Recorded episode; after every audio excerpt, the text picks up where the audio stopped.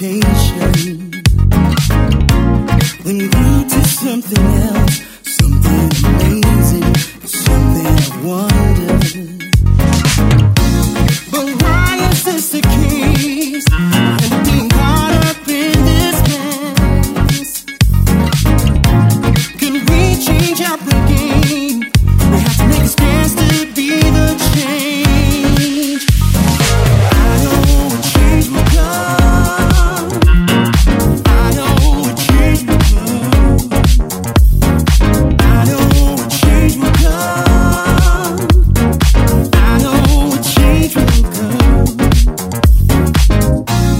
We've seen our darkest days.